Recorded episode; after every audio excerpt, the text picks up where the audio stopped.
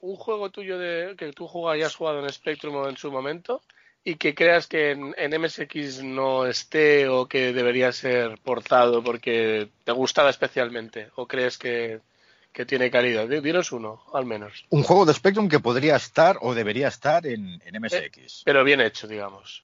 pero bien hecho. Con sus sprites y sus cositas. Ah, no, no, no. no, porque cada uno tiene, tiene su forma. Es como, como decir de qué libro de poemas en inglés tendría que estar traducido al castellano de poemas. Claro. una novela, sí, una novela, oye, sí, por el argumento tal, pero una, una cosa que es, que es, la fonética y es la, la supericiosidad, es que yo soy mucho de mirar de que cuando se hace un ordenador, al revés, cuando se hace un juego para, para una máquina concreta, se hace para esa máquina concreta. Sí que puedes hacer versiones y puedes coger conversiones y al mismo juego hacerlo para diferentes sistemas y tal, o sea, eso está, está muy bien. Pero cuando eres un creador lo haces desde cero, ah, lo suyo es pensar en lo que tienes delante. Es como si haces una cena en tu casa, improvisas, pues te vienen los amigos a cenar y oye, mira, venimos a cenar, pues voy a ver qué tengo en la cocina. Entonces tú con lo que tienes ahora, en ese momento en la cocina, tienes que hacer una cena excepcional. Con tiempo, puedes ir a comprar y tal, y puedes buscar los ingredientes, pero cuando te pillan por sorpresa, cuando es una cosa que es con lo que tienes en las manos, es lo que hay. Entonces, el, Spectrum, por sus limitaciones, es lo que tiene de chulo. Que precisamente por esas limitaciones es lo que le hace un juego de Spectrum. Igual que un, MSX, las limitaciones que tiene el MSX lo convierten en un juego de MSX, no para MSX. Si tú coges un, un, juego de MSX en Screen 4 y con sprites, tienes un juego de MSX. Porque utiliza sprites y utiliza Screen 4. Si utilizas un modo bitmap en Screen 8, en Screen 5 y, utilizas sprites por software, es como si, hicieras un juego para MS2 o para Atari ST. No aprovechas nada del poder intrínseco de la máquina. Entonces no tiene su carisma.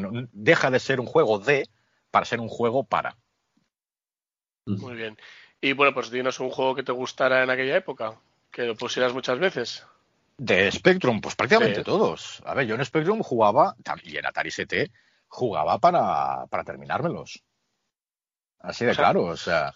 O sea, jugaba, ponía el, juego, no, no es que estuviese ahí obsesionado para terminármelo, pero mi intención era, coño, pues acabármelo.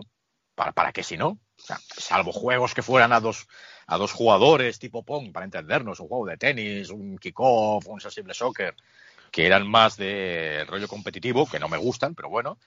la finalidad era jugar para, bueno, el tío que ha hecho el juego lo ha hecho para que pasemos un buen rato y tiene un final. Es como ver una película o una serie de televisión. Tú no vas a ponerte una serie de televisión de 20 capítulos, te vas a ver 18 y lo vas a dejar. Y dices, coño, ya me que me quedan dos. ¿Te guste o no te guste? Si te gusta, miel sobre hojuelas. Porque dices, me quedan dos episodios, veo cómo termina. Y cuando termina, dices, ole, qué guay, qué bien me lo he pasado si no te la terminas, ¿para qué la ves? ¿Sabes? O sea, puede estar muy bien hecha, puede ser muy divertida, pero tiene un hilo conductor, tiene un fin, que es lo que tiene un videojuego, que el objetivo final es vencer a la máquina o vencer al ingenio del programador que, lo ha implementado dentro de su videojuego y dentro de la máquina. No, a ver, por, por, lo que he dicho o por ellos. No, no, no, o sea, en comparación a cómo el resto del claro, nos trata. Claro, pero claro, es que tened en cuenta de que lo que decía antes de la amiga, ha habido una invasión, por llamarlo de alguna manera, una apropiación de por parte de, una multitud de, ruido, de gente, que, gente con J, para entendernos, que no tienen dónde caerse muerto, que, que buscan el casito, que están carentes de cariño, francamente, es gente carente de cariño, y van a petar a un sitio, van a parar a un sitio donde se sienten parte de una comunidad. Esto es muy humano, es muy de, de querer ser, más que, que ser el lobo solitario o ser independiente, las personas quieren ser parte de, un grupo. Y cuanto más números sean y menos personales sean, mucho mejor. Y si hay un líder que los guía, muchísimo mejor. ¡Viva el rey! ¡Viva, viva, viva! Oye, pero es que no, no, viva el rey, viva, viva, ya está. Y de ahí no lo sacan. O sea, son, son muy simplones. Entonces, esta gente va a parar a sitios comunes, sitios donde tú puedes entrar y decir, wow, ¿os acordáis de los bocatas de nocilla? Como coño no me voy a acordar si no había nada más.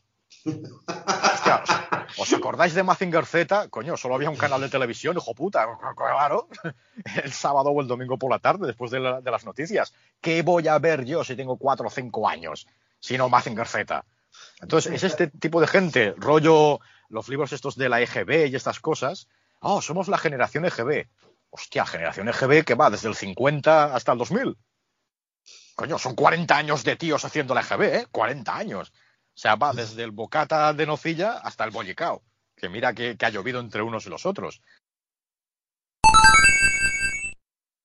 Hostia, yo cuando me puse el pendiente, hostia, fue una revolución. Una revolución. O sea, me, la- puse el pendiente en el 93, noven- un, un arete. O sea, ya ves, o sea, que no es nada. O sea, un, pen- un pendiente pequeñito. O sea, nada, un llevo un pendiente con, con un arete, ya está. O sea, 93, 94 fue. Y, y, hostia, había gente que me miraba por la calle y decir, hostia, o, coño, ¿dónde va este? Yo recuerdo la primera vez que vi a un tío hablando con un móvil por la calle, que todo el mundo se lo miraba y le, le decía, este tío está loco.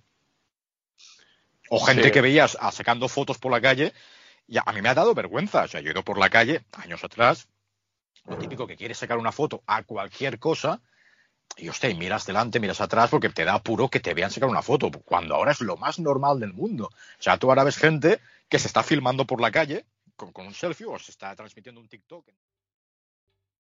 ¿Te está gustando este episodio? Hazte fan desde el botón Apoyar del podcast de Nivos. Elige tu aportación y podrás escuchar este y el resto de sus episodios extra. Además, ayudarás a su productor a seguir creando contenido con la misma pasión y dedicación.